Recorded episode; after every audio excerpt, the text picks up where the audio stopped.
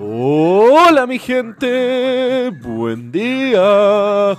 Bienvenidos a otro episodio de Mañanas con Leo. Soy su anfitrión, Leo. Jueves 2 de agosto. Qué gran día para ser humanos, ¿no? Comencemos nuestro primer día de sobregiro ambiental, pero con una visión más positiva. Sí, estamos consumiendo más de lo que hemos podido regenerar un año, pero también veamos lo bueno.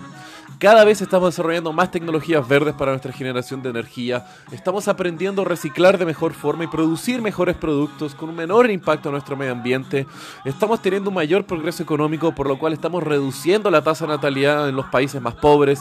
Y loco, cada vez podríamos ir estabilizando y revirtiendo todo este daño que hemos provocado gracias a nuestras tecnologías ineficientes. Y lograr hacer así el salto hacia nuevos planetas, sabiendo que hemos sobrevivido nuestra peor época. Hablando de civilizaciones multiplanetarias, hoy les quiero contar de una escala desarrollada por un astrofísico ruso para determinar qué tipos de civilizaciones multiplanetarias pueden existir en este universo. Nikolai Semenovich Kardashev es un astrofísico ruso nacido en 1932 que estudió astrofísica en la Universidad Estatal de Moscú, después se fue al Instituto Sternberg de Astronomía donde recibió su doctorado y en pocas palabras es un capo Kardashev. Durante todo su vida sintió una gran pasión por trabajar y estar buscando rastros o vestigios de inteligencia extraterrestre en nuestro querido cosmos. Pero, al mismo que Enrico Fermi, Kardashev no encontraba ninguna respuesta para esto. Y más o menos se hizo una pregunta bastante similar. Si el universo es tan inimaginablemente grande y tan antiguo, loco, deben de haber otras civilizaciones que nos llevan millones de años de ventaja estando desarrollándose.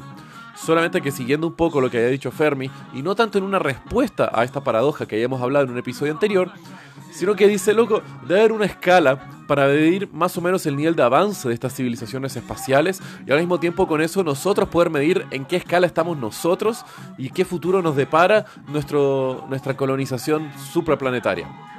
El tema fue que entonces Kardashev creó lo que se llama muy apropiadamente la escala de Kardashev el cual mide el avance y el crecimiento de una civilización. No confundir con la escala Kardashian, que mide el declive y el desgaste de una civilización.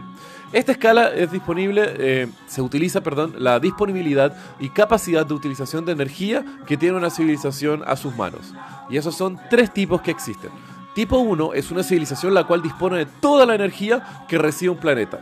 Por ejemplo, tener paneles solares que estén flotando en la atmósfera y estén transmitiendo toda esa energía y en lugar de perder todo lo que recibimos del Sol en eh, el espacio, rebotando en las capas polares o todo eso, sino que simplemente transformar toda esta energía solar en una energía útil para nosotros. Tipo 2 es una civilización la cual logra agarrar toda la energía disponible del sistema planetario. Esto posiblemente la construcción de una esfera de Dyson, la cual es una estructura que cubre toda una estrella y absorbe toda la luminosidad que, y eso y transforma todo esto en energía para el uso de su civilización. Y finalmente una tipo 3 es una civilización que logra eh, utilizar toda la energía que existe dentro de una misma galaxia.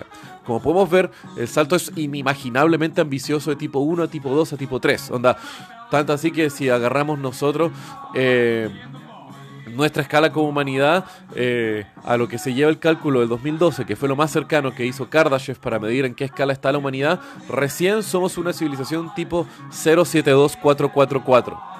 Así que, loco, hemos llevado un buen camino y estamos cerquita, cerquita para ser una civilización tipo 1. Y de ahí, loco, puta, el cosmos es nuestro límite. Así que los dejo con eso, mi gente. Que tengan un muy buen día. Besos.